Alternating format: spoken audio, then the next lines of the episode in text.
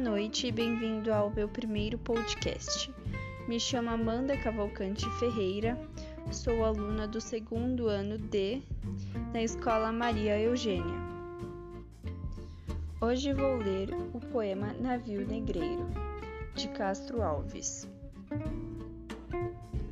Um pouco sobre o poeta Antônio Frederico de Castro Alves.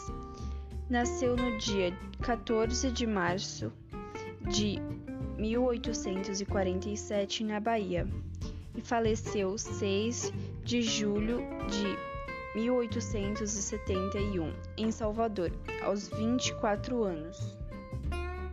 Representante da terceira geração romântica no Brasil, suas principais obras são A Canção do Africano, As Duas Flores, O Coração, O Hino do Equador.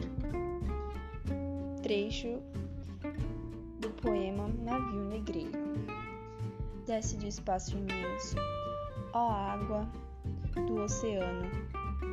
Desce mais, ainda mais, não pode olhar humano, como o teu mergulhar no brigue voador.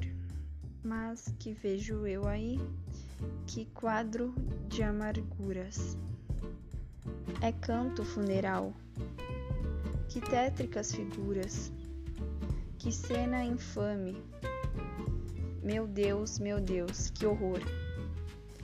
Agora vou comentar um pouco do poema.